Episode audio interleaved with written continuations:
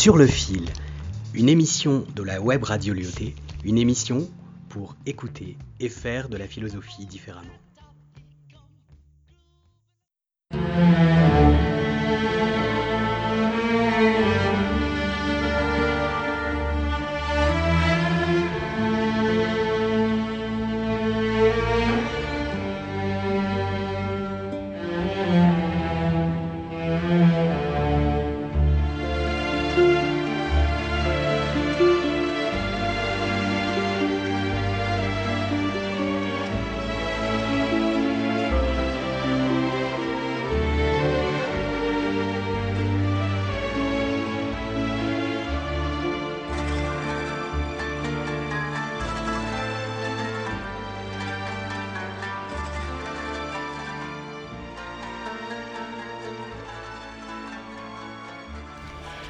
Messieurs, mesdames, bonjour.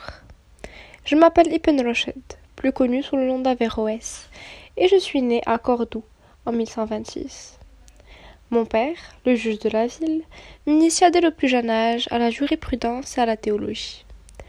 J'ai eu une vie très riche, dans laquelle j'ai eu l'occasion d'étudier plusieurs matières comme les mathématiques, la médecine, la physique, l'astrologie et la philosophie. J'ai surtout consacré celle-ci à étudier la philosophie grecque. Je suis considéré comme un grand philosophe, ainsi qu'un savant dans toutes sciences. Cette reconnaissance me vient notamment de mes travaux sur les œuvres d'Aristote, le philosophe grec. Mes écrits n'ont jamais plu aux religieux de mon époque. Mon idéologie les contrariée, et je suis traduit en justice à Marrakech et condamné pour trahison et dépravation. Les livres dans lesquels j'ai mis tant de temps et d'énergie sont passés au bûcher, car on m'a reproché de déformer les préceptes de la foi.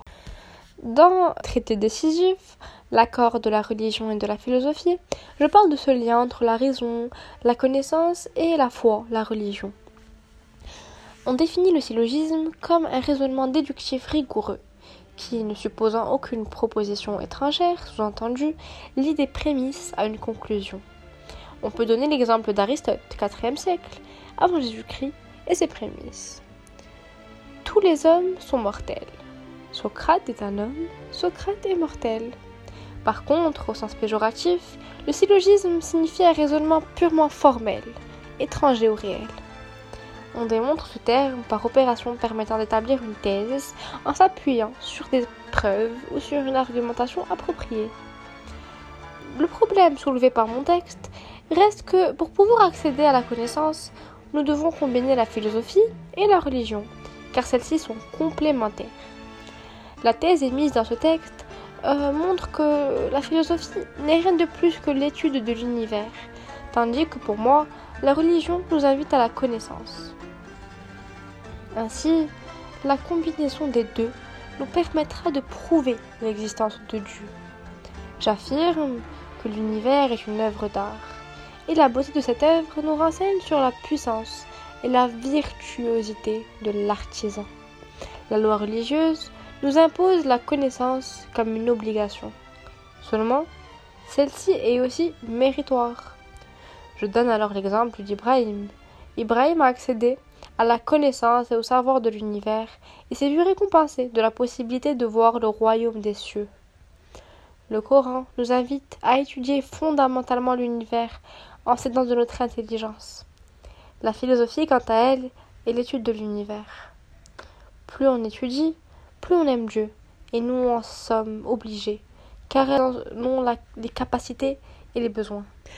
Tirer l'inconnu du connu en s'aidant de tout ce que l'on a acquis nous permettra de réussir. Et d'après moi, la meilleure forme de connaissance reste la démonstration en faisant usage d'un raisonnement. Merci pour votre attention. علي صوتك بالغنى لسه الأغاني ممكنة